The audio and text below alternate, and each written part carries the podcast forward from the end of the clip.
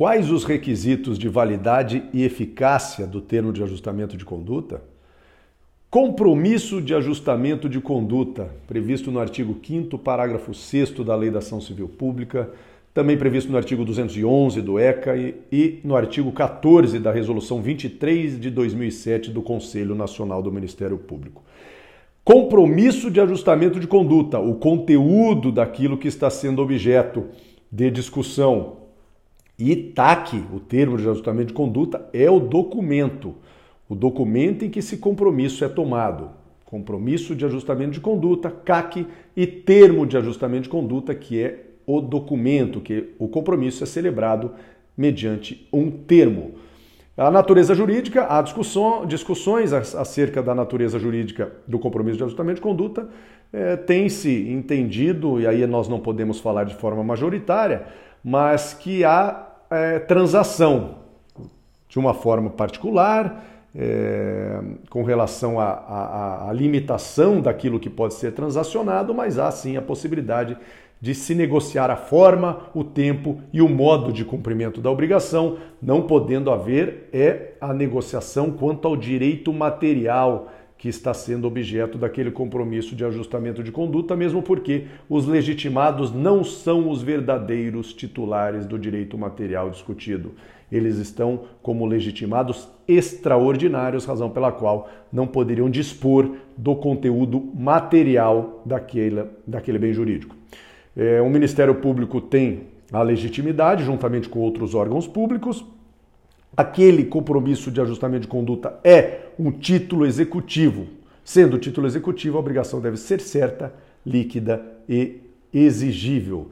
Como características do compromisso de ajustamento de conduta, temos que ele é tomado por um termo, eh, não podendo haver concessões de direito material por parte do órgão público legitimado, dispensa testemunhas, não exige-se a participação de advogados, constitui um título executivo extrajudicial, não há necessidade de homologação judicial, salvo evidentemente quando ele tenha sido celebrado em juízo, pode ser tomado de outro ente público e deve haver a previsão de cominações no próprio título. Requisitos de validade e eficácia: agentes com capacidade e legitimidade, o objeto deve estar em conformidade com a previsão legal Deve haver efetiva e proporcional proteção do bem coletivo tutelado, não deve haver vícios de vontade na formação do ajuste e a obrigação deve ser certa e líquida. E quem pode executar o TAC em caso de descumprimento por parte do compromissário? Há aqueles que entendam que apenas os legitimados para a celebração do TAC poderiam executar o TAC em caso de descumprimento. O STJ já decidiu assim e aqueles que entendem que qualquer legitimado para ação coletiva poderia executar o TAC em caso de descumprimento, sendo essa a corrente majoritária.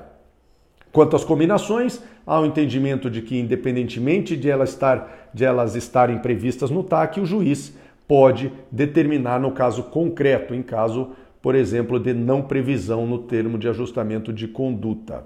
O TAC pode ser incidental ou autônomo, total ou parcial, judicial ou extrajudicial. Há também o TAC inapto, incompleto ou defeituoso, que possibilita inclusive o ingresso de ação coletiva por outro legitimado que terá que anular aquele TAC e, uma vez eh, desejando a anulação do TAC, deve haver a composição de um litisconsórcio necessário no polo passivo entre os signatários do TAC. Por fim, temos uma questão importante quanto à estruturação do termo de ajustamento de conduta. Como que isso funciona na prática? É, o termo de ajustamento de conduta geralmente é celebrado de forma incidental, dentro de um procedimento que tramita no Ministério Público. E aí temos é, a identificação daquele procedimento, a qualificação das partes que comporão aquele instrumento, o embasamento legal que permite a celebração do compromisso de ajustamento de conduta, fundamentação fática e jurídica, a contextualização dos fatos, o objeto do ajuste, o objeto que está sendo é, é, é, objeto daquela, daquela relação, as cláusulas, que são as obrigações é, pactuadas entre as partes, as combinações com as respectivas penalidades e, por fim, a data e assinatura do compromisso de ajustamento de conduta.